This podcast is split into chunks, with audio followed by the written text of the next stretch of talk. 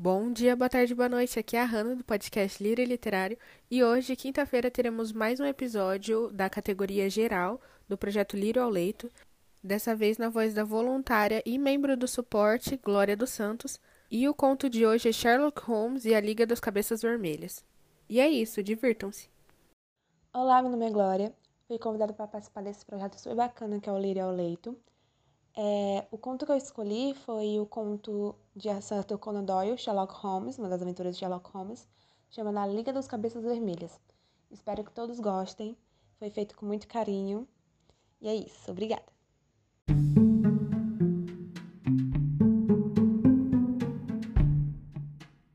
Quando cheguei em casa, Backstreet, lá estava Sherlock Holmes ocupado de um senhor gorducho que lhe contava uma história instigante. Ah, Watson, que bom que chegou. Venha participar dessa conversa. Este é o Dr. James Wilson. Prazer, disse o homem. Igualmente. Posso entender o que o traz o senhor até aqui? Perguntei. Claro. Sem mais delongas, vou contar de forma detalhada a minha história. Por favor, faça isso, disse Sherlock Holmes, pois já percebi que você foi um operário, maçom, morou na China e tem escrito muito ultimamente. James deu um salto na cadeira completamente atônico com as informações trazidas por Holmes. Como você sabe de tudo isso? É fácil. Reparei ao observá-lo. Bom, está bem. Vamos à minha história. Veja esse anúncio aqui. Tirei o jornal de suas mãos e comecei a ler. Liga das Cabeças Vermelhas. Em virtude do falecimento de Ezequias Hopkins, da Pensilvânia, Estados Unidos, está aberta uma vaga que dá direito a salário de 4 libras semanais por serviços não, não braçais. Solicitamos que todos os homens de cabelos vermelhos que estejam em perfeita saúde e tenham mais de 21 anos compareçam na segunda-feira às 11 horas e tratem com Duca Ross, no escritório da Liga em Popescourt, Fleet Street. O que é isso? exclamei depois de ler várias vezes o anúncio. Holmes ria, mexendo-se em sua cadeira. Bom, Sr. Wilson, deixe de enrolação e conte tudo sobre sua vida. Suas posses, como esse anúncio é oferta. Como comecei a lhe contar há pouco, tenho um pequeno negócio de penhores em Chasse Coburg. É pequeno e ultimamente mal dá para meu sustento. Antigamente tinha mais funcionários. Hoje somos somente eu e um jovem e consigo pagar por, pois ele aceita apenas metade do valor comum. Qual é o nome desse jovem tão compreensivo? perguntou Holmes. Vincent Spaulding. E ele não é tão jovem assim, mas por que ele se lhe interessa? Já não temos muitos problemas com esse caso? Um ajudante tão bondoso assim pode ser mais estranho do que esse anúncio. Ele continua em serviço? Sim, ele é um, é um mocinho que nos ajuda na limpeza e fazendo comida. Vivemos todos juntos sem muita convidades, exceto quando esse jornal chegou. Sr. Wilson então passou a contar sua história. Spalding desceu para o escritório com esse jornal na mão e, me disse: Gostaria de ter, de ter, cabelos vermelhos, Sr. Wilson. Por quê? perguntei-lhe. Para entrar para a Liga, Liga dos Cabeças Vermelhas. Eles estão com uma vaga. Se o meu cabelo mudasse de cor, esse seria uma ótima, um ótimo negócio para mim. Mas o que é isso? perguntei. O senhor nunca ouviu falar? Não. Nossa, muito me admira, pois o senhor é elegível para uma das vagas. E quanto pagam? perguntei. Umas 200 libras por ano, mas o trabalho é muito pequeno. Umas 200 libras extras não, não nos faria mal. Conte-me tudo. Bem, continuou ele mostrando-me o anúncio e como vê, há uma vaga na liga e está aqui o endereço onde obtém as informações.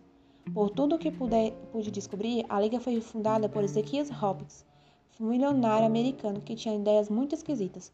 Ele próprio tinha cabelos vermelhos e sentia grande simpatia por todos aqueles que o tinham da mesma cor. Assim, quando morreu, descobriram que deixara sua enorme fortuna nas mãos de depositários. Com instruções para se, se empregarem os juros da criação de empregos para homens que tivessem cabelo daquela cor. Pelo que ouvi dizer, o trabalho é pouco e bem pago mas uma multidão de homens deve se escrever. Nem tanto, as exigências são muito em relação aos homens da liga, principalmente em relação ao cabelo. Como pode ver, meu cabelo é vermelho mesmo, cor de fogo. Vincent Spalding parece mais, parecia saber tanto a respeito de que achei que seria útil. Fechamos tudo um dia e saímos à procura do endereço que vinha no anúncio. Nunca vi nada tão horrível. De, no, de noite, sul, leste oeste, Qualquer homem que tivesse um fio de cabelo vermelho da cabeça tinha vindo para a cidade em resposta ao anúncio. Nem se podia passar na Fleet Street por causa deles, e Papa Scott mais parecia a carroça de um vendedor de laranjas.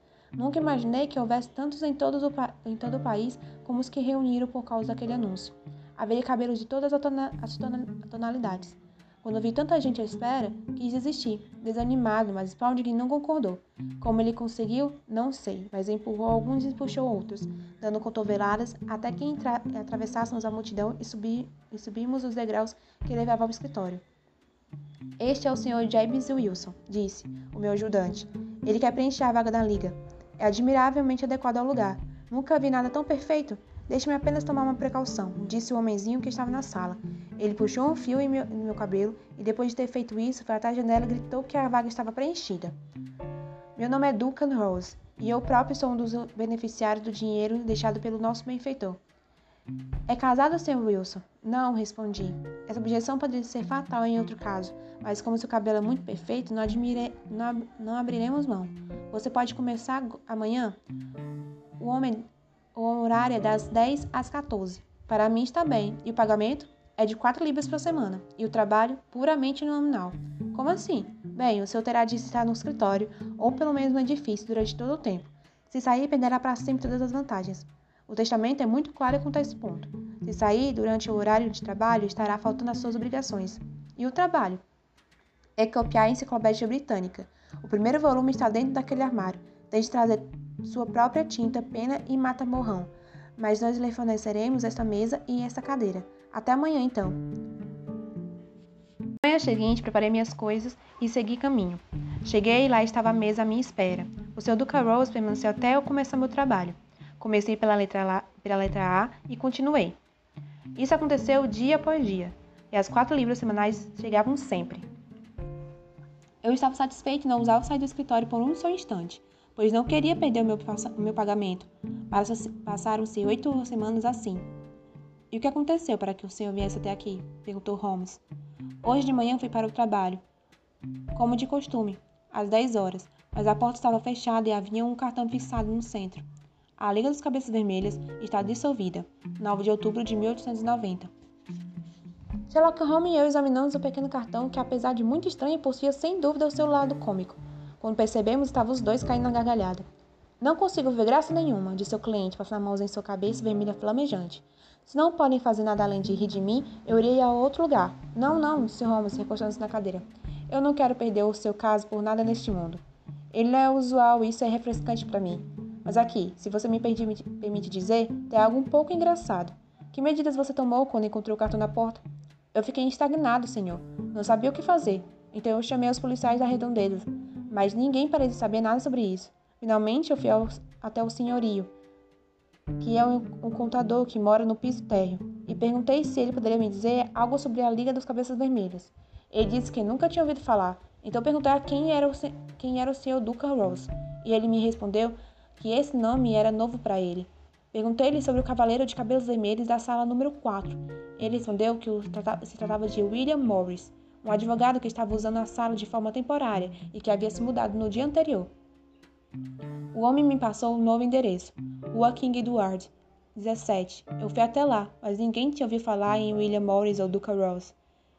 E o que você fez? perguntou Holmes. Eu fui para casa e segui o conselho de meu assistente, mas isso não me ajudou. Ele só me disse que eu deveria esperar que logo seria notificado por uma carta. Contudo, não foi muito bem, não foi muito bom ter feito isso, Sr. Holmes. Afinal, eu não quero perder sem lutar. E como ouvi que você é muito bom em dar conselhos, vim diretamente até você. Você foi muito sábio, disse Holmes. Seu caso é extremamente revelante e eu ficaria feliz em ajudá-lo. Pelo que você me disse, acho que seus, seus problemas me, me parecem mais graves do que se poderia perceber à primeira vista. Grave o suficiente, disse o Sr. James Wilson. Eu tenho perdido quatro libras por semana. Mesmo que você aparente estar preocupado, observou Holmes. Eu não vejo nenhuma queixa, queixa sua sobre esta liga extraordinária. Pelo contrário, você está ganhando 30 libras para não falar sobre o que você sabe de cada assunto que vem debaixo da letra A. Você não perdeu nada. Não, senhor. Mas eu quero saber sobre eles. Quem eles são e qual foi o seu objetivo ao fazer essa brincadeira comigo. Foi uma piada, foi uma piada cara, por isso custou-lhe 30 custou-lhes 32 libras. Precisamos nos esforçar e esclarecer alguns pontos com você. Em primeiro lugar, um, uma ou duas perguntas, Sr. Wilson. Esse seu assistente que chamou sua atenção para o anúncio está há quanto tempo com você? Um mês. Como ele veio? Por meio de um anúncio. Ele foi o único a se aplicar para a vaga? Não tiveram outros 12. Por que você escolheu? porque ele era o mais útil e barato. Metade do salário, certo? Sim. Como ele é? De Vincent Spaulding. Pequeno, robusto, muito ligeiro em seus movimentos, sem cabelo no rosto, embora ele tenha mais de 30 anos. Tem um acúmulo de ácido branco sobre sua testa. Holmes sentou-se em sua cadeira empolgado. Eu pensei bastante, disse ele. Você, Você reparou que suas orelhas são cheias de furos pa para pince? Sim, senhor. Ele me disse uma... que uma cigana havia feito nele quando ele era um rapaz. Hum, disse Holmes pensativo. Ele ainda está com você? Ah, sim, senhor. Eu acabei de deixá-lo. E seu negócio foi fechado na sua, na sua ausência? Não há nada para reclamar. De manhã temos pouco serviço. Faremos assim, Sr. Wilson. Eu lhe darei um, um parecer sobre o assunto em um dia ou dois. Hoje é sábado, espero que na segunda-feira eu já tenha chegado a uma conclusão. Bem, Watson, disse Holmes quando nosso visitante saiu. O que você acha de tudo isso? Eu não acho nada, na verdade, respondi com franqueza. Esse é um caso muito misterioso. Como regra, disse Holmes, quanto mais bizarro algo é, menos misterioso será. Entretanto, no lugar comum existem muitas peças a serem encaixadas e fica mais difícil identificar, mas já estou acostumado com isso. O que você vai fazer então? Perguntei. Vou fumar. É um grande problema e eu imploro que você não fique falando por 50 minutos. Ele se enrolou na cadeira com os joelhos na direção de seu nariz e fechou seus olhos puxando o tubo de argila para dentro e para fora de sua boca. Depois de um tempo, cheguei à conclusão de que ele tinha adormecido, mas, de fato, eu havia me enganado. Num susto, ele pulou na cadeira, como um homem que estivesse pronto e o cigarro definitivamente tivesse posto sua mente para funcionar. Serazade toca no, no Teatro St. James essa tarde, lembrou ele. O que você acha, Watson? Seus pacientes esperam você por algumas horas? Eu não tenho nada para fazer hoje. Então coloque seu chapéu e venha. Vou passar pela cidade primeiro e nós poderemos almoçar por lá. Vejo que tem uma boa quantidade de música alemã no programa, que eu prefiro a italiana ou a francesa. É introspectiva, isso que eu quero, introspecção. Venha comigo. Subimos viagem até Aldegast. A caminhada nos levou até a praça Chasse Coburg. A cena da, da singular história que ouvimos pela manhã era um lugar pobre, onde casas de tijolos de dois andares eram cercadas por um, um gramado de ervas daninhas que dava um ar desagradável ao local. Três argolas douradas seguravam uma placa marrom com escrito James Wilson em letras brancas, na frente de uma casa de canto onde anunciavam o local do pequeno negócio de nosso, nosso cliente. Sherlock Holmes parou em frente e, com seus olhos brilhando, ficou observando tudo.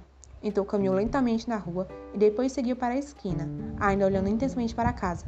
Finalmente, ele voltou para a casa de, penho, de penhora de nossa, nosso cliente e bateu vigorosamente na porta. A porta foi aberta imediatamente por um jovem barbeado, de aparência brilhante, que pediu que Holmes adentrasse o local. Obrigado, disse Holmes. Eu só gostaria de saber como fazer para ir, pa ir daqui até Stard. Terceira à direita, quarta à esquerda, respondeu prontamente o assistente fechando a porta. Camarada esperto esse, observou Holmes enquanto nos afastávamos. Ele é, em meu julgamento, o quarto homem mais esperto de Londres. E não tenho certeza, mas talvez seja o terceiro mesmo. Eu já conheci algo, algo dele antes. Evidentemente, disse eu. O assente Sr. Wilson tem boa parte desse mistério na Liga dos Cabeças Vermelhas. Eu tenho certeza de que você passou por aqui apenas porque queria vê-lo, não ele. O que então? O gelo de suas calças. E o que você viu? O que eu esperava ver. Porque você bateu a porta com força. Meu caro Watson, este é um tempo para observação, não para conversa. Nós somos espiões em um país inimigo. Nós sabemos algo, algo da Praça Colbert, mas vamos agora explorar as partes em que pode haver mentira, mentira nesse caso. A rua em que nos encontramos a virar a esquina da Praça Chasse Cobut apresentou um grande contraste em relação ao que vimos. Era uma das vias principais da cidade e ligava o norte com o oeste. A rua era lotada de comércios e cheia de pedestres. Era difícil crer que lojas tão finas e estabelecimentos comerciais enormes estivessem no mesmo quarteirão do lugar sombrio no qual tínhamos acabado de sair. Deixe-me ver, disse Holmes parando na esquina e observando a linha. Eu gostaria de me lembrar da ordem das casas aqui. É um hobby, é um hobby meu ter um conhecimento preciso de Londres inteira. Ali está a casa de Mortimer, a pequena barraca de a pequena banca de jornais, o banco Subban e o restaurante vegetariano. Isso nos leva até o próximo quarteirão. E agora, doutor? Nós fizemos nosso trabalho, então é hora de nos divertirmos um pouco. um sanduíche com um copo de, com um copo de café e depois violinos e delicadas harmonia. E não há cabeças vermelhas que possam nos vetar desse prazer. Meu amigo era um músico entusiasmado. Ele era não só excelente na performance, como também na composição. Todas as tardes, ele se sentava e, na maior felicidade, dedicava-se à música. Holmes, o implacável e atento agente criminoso como era conhecido, tinha em seu caráter singular uma natureza dupla. Era astuto e contemplativo, ocasionalmente. Como aliado de sua natureza, de extrema tranquilidade para a energia incessante, era tão louco que nem eu sabia bem como funcionava. Quando olhei para ele naquela tarde, assistindo a um espetáculo musical e ouvindo, pude perceber que seus poderes sensitivos estavam aguçados logo, e logo ele sairia do estado contemplativo para a ação de fato. Sem dúvidas. Quer ir para casa, doutor? Disse ele. Seria. Sim, seria bom. E eu tenho alguns negócios que precisarei dissolver nas próximas horas. Será na Praça Colbert e é, e é coisa séria. Por que seria? Um crime considerável está em jogo. Tenho todos os motivos para que, crer que posso chegar a tempo de impedi-lo. Mas por ser sábado, acaba complicando as coisas. Eu devo precisar de sua ajuda à noite. A que horas? Às 10 já será suficiente. Eu estarei nas Backstreet às 10. Muito bem. E eu lhe digo, doutor, pode haver um pouco de perigo, então venha com seu revólver no bolso. Ele se despediu, assinou a mão e desapareceu num instante no meio da multidão.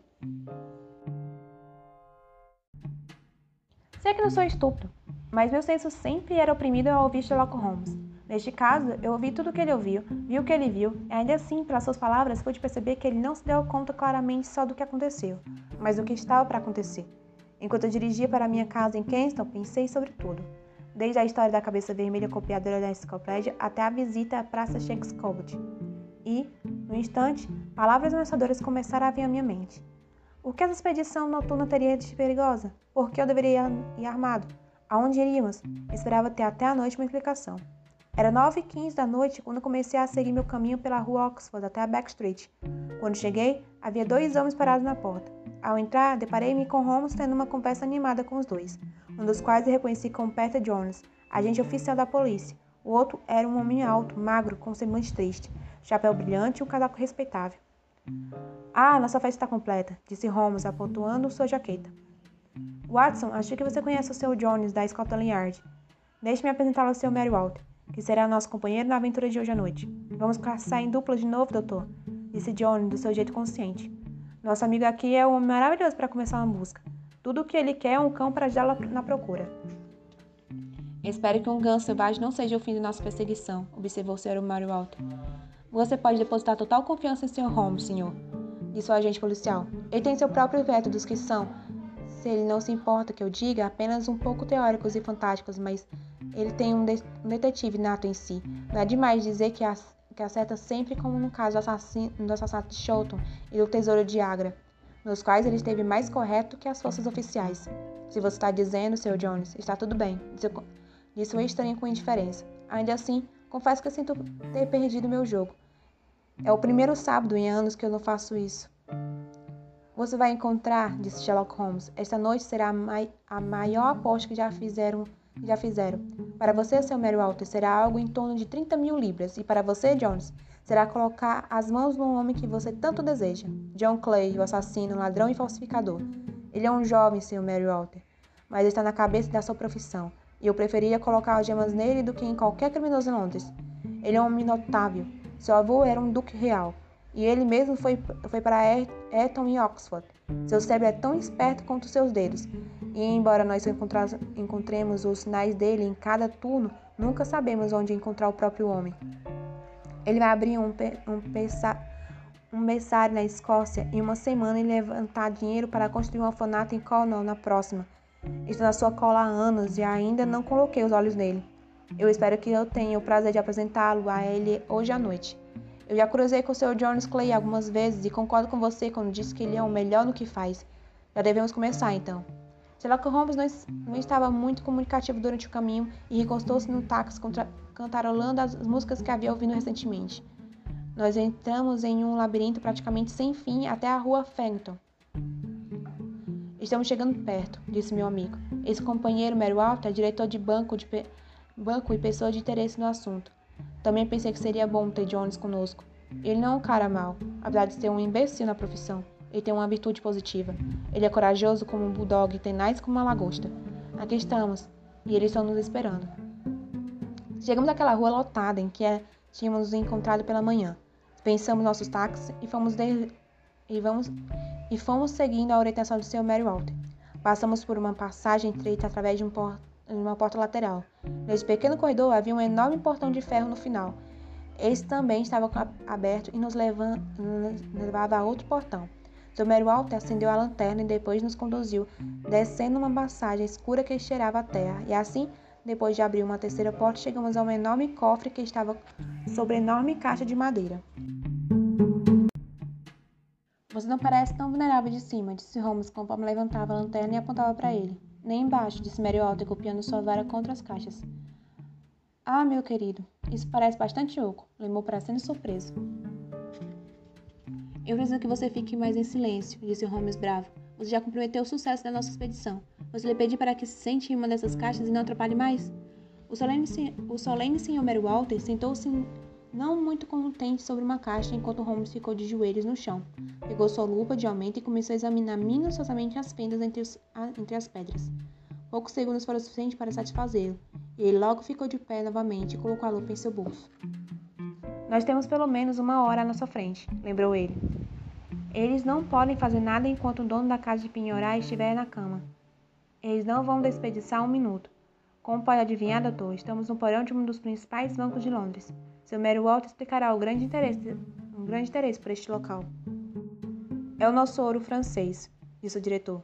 Nós tivemos sérios avisos de que eles poderiam tentar algo contra isso. Seu ouro francês? Sim. Há alguns meses, para fortalecer nossos recursos, emprestamos 30 mil napoleões do Banco da França. Todos sabem que nunca desembalamos o dinheiro, que ainda está guardado em nossos cofres. Esta caixa que está aqui contém dois mil napoleões embalados em camadas de folhas de chumbo. Nossa reserva é muito maior que qualquer outra. Nossos diretores até ficaram em dúvida quanto a isso. Mas tudo foi muito bem justificado, observou Holmes. E agora é tempo de nos organizarmos em nossos planos. Eu espero que, em algumas horas, cheguemos a uma conclusão. Nesse meio tempo, Sr. Mary Walter, nós precisamos deixar isso no escuro. E sentar no escuro? Eu, tenho, eu temo que sim. Eu trouxe um pacote de cartas no meu bolso. Vamos guardar aqui. Mas eu vejo que os inimigos estão se preparando. Não podemos correr o risco de ficar com a luz acesa. Em primeiro de tudo, vamos escolher nossas posições. Eles são homens astutos, precisamos deixá-los em desvantagem. Vou me colocar atrás dessa caixa e vocês se posicionam atrás dessas aqui. Então, quando eu acender a lanterna e nós nos aproximarmos, eles atirar... e se eles atirarem, Watson, não existe atirar de volta. Eu carreguei meu revólver e o deixei posicionado. Holmes apagou a sua lanterna e nós ficamos na maior escuridão. Era escuro como nada que eu já tenha presenciado antes. O cheiro de metal queimando ainda estava no ar para nos lembrar de que a luz ainda estava ali, pronta para ser acesa no momento certo. Para mim, estava sendo difícil controlar o nervosismo e a expectativa. Eles têm apenas uma vantagem, sussurrou Holmes. Quer voltar através da casa da Praça Sancy Cobalt. Eu espero que você tenha feito o que eu lhe pedi, certo, Jones? Tem um inspetor e dois policiais esperando em frente à porta. Então nós tampamos todos os buracos. E agora precisamos ficar em silêncio e aguardar. Parecia uma eternidade. Só havia passado uma hora e meia, mas para mim parecia que o sol estava raiando. Mas membros, meus membros estavam cansados e rígidos, pois eu temia mudar de posição e estragar tudo. Todos os meus nervos estavam no nível máximo de tensão, e minha audição estava tão aguçada que podia ouvir o respirar de meus companheiros e ainda distinguir a respiração mais pesada, que era a de Jones. Na posição em que eu estava, só consegui ver o chão. De repente, meus olhos pegaram o brilho de uma luz. De primeira parecia apenas uma luz sobre o pavimento de pedra. Então começou a se prolongar até se tornar uma, uma linha amarela. De repente, sem aviso prévio, qualquer som que fosse, surgiu uma fenda e dela saiu uma mão branca quase feminina. Por um minuto ou mais, a mão com os dedos que se contorciam saía do chão. Então, de modo repentino, ela sumiu, e tudo voltou a ficar escuro novamente, salvo a fenda que havia sido aberta entre as rochas. O seu desaparecimento, no entanto, foi momentâneo.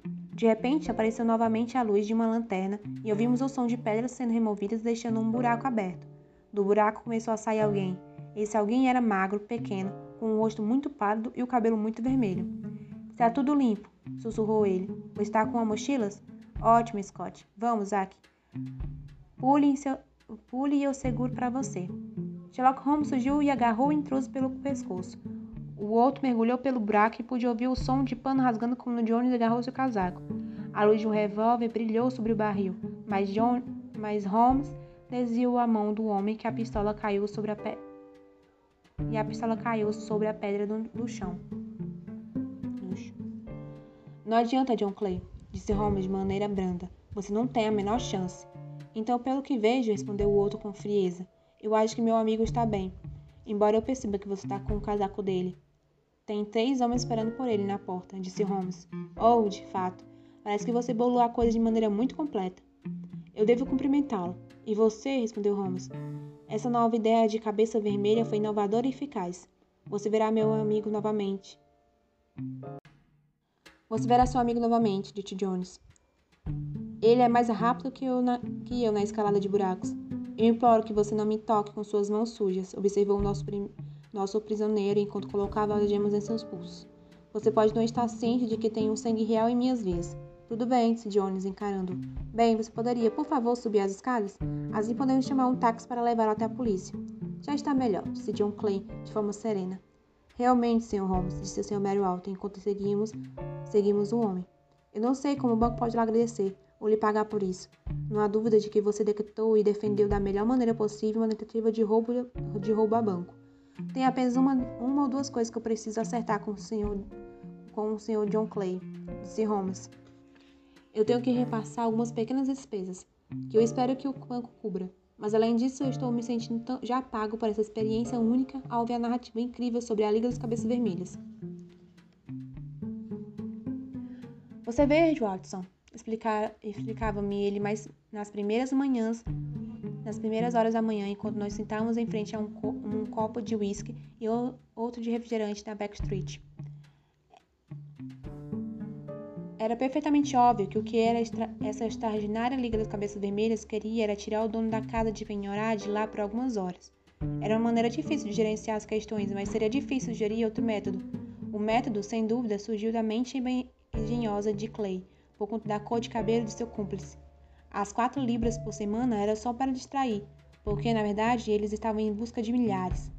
Eles colocaram um bilhete na porta do escritório, guardada por um dos ladrões, e o outro incitava o homem a se inscrever, e juntos conseguiam garantir que todas as manhãs ele estivesse fora. Desde o momento em que ouvi, ouvi falar do, do, do assistente ter vindo para receber meu salário, ficou claro para mim que ele tinha algum motivo forte para garantir a situação. Mas vocês imaginam qual seria o motivo?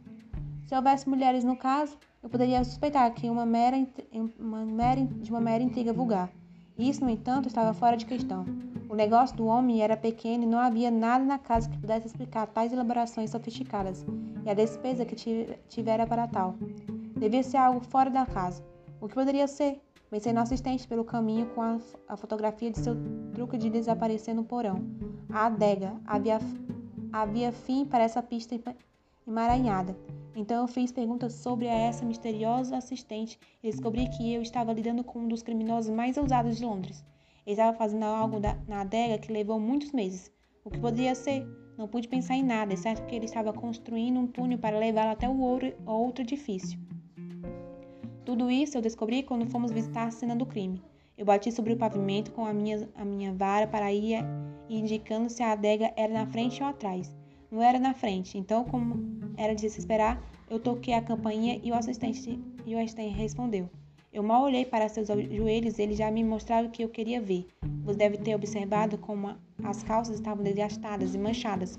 Só pude concluir que eles que eles estavam trabalhando num túnel. Quando viramos a esquina e vi o banco subimã colado com as, as costas da casa de penhorar, senti que resolvi meu problema. Quando você foi para casa depois do concerto, eu fui conversar com o diretor e o presidente do banco, apresentando tais resultados. E como você contou a eles, sabia que a liga tentaria entrar naquela noite? Perguntei. Bom, quando eles fecharam o escritório da liga, foi um sinal de que eles não se preocupavam mais com a presença do Sr. James Wilson. Em outras palavras, já tinham completo, completado o túnel, mas é essencial que eles o usassem logo ou algo para, poderia dar errado. Sábado seria melhor para eles do que qualquer outro dia, pois lhe daria dois dias para a fuga. Por todas essas razões, eu esperava que eles viessem aquela noite. Sua, for sua forma de pensar me encanta, disse eu, admirado. Isso me salva do tédio, respondeu bocejando. Infelizmente, já, tinha, já sinto que se aproxima de mim. Em minha vida, eu faço um grande esforço para me, para me afastar dos problemas comuns à existência. E casos como esse me ajudam nessa tarefa, e você ainda se beneficia disso. Ele deu de ombros. Bem, talvez depois de tudo eu possa usar algo, disse. O homem não é nada, o trabalho, o trabalho isso é tudo, como diria Gustave Flaubert para George Sand. E é só por hoje, pessoal. Espero que vocês tenham gostado. E eu queria que vocês comentassem quem também lembrou daquela novela, eu acho. É, o Escravelho do Diabo, da Lúcia Machado de Almeida. Eu tava lendo, eu li esse ano.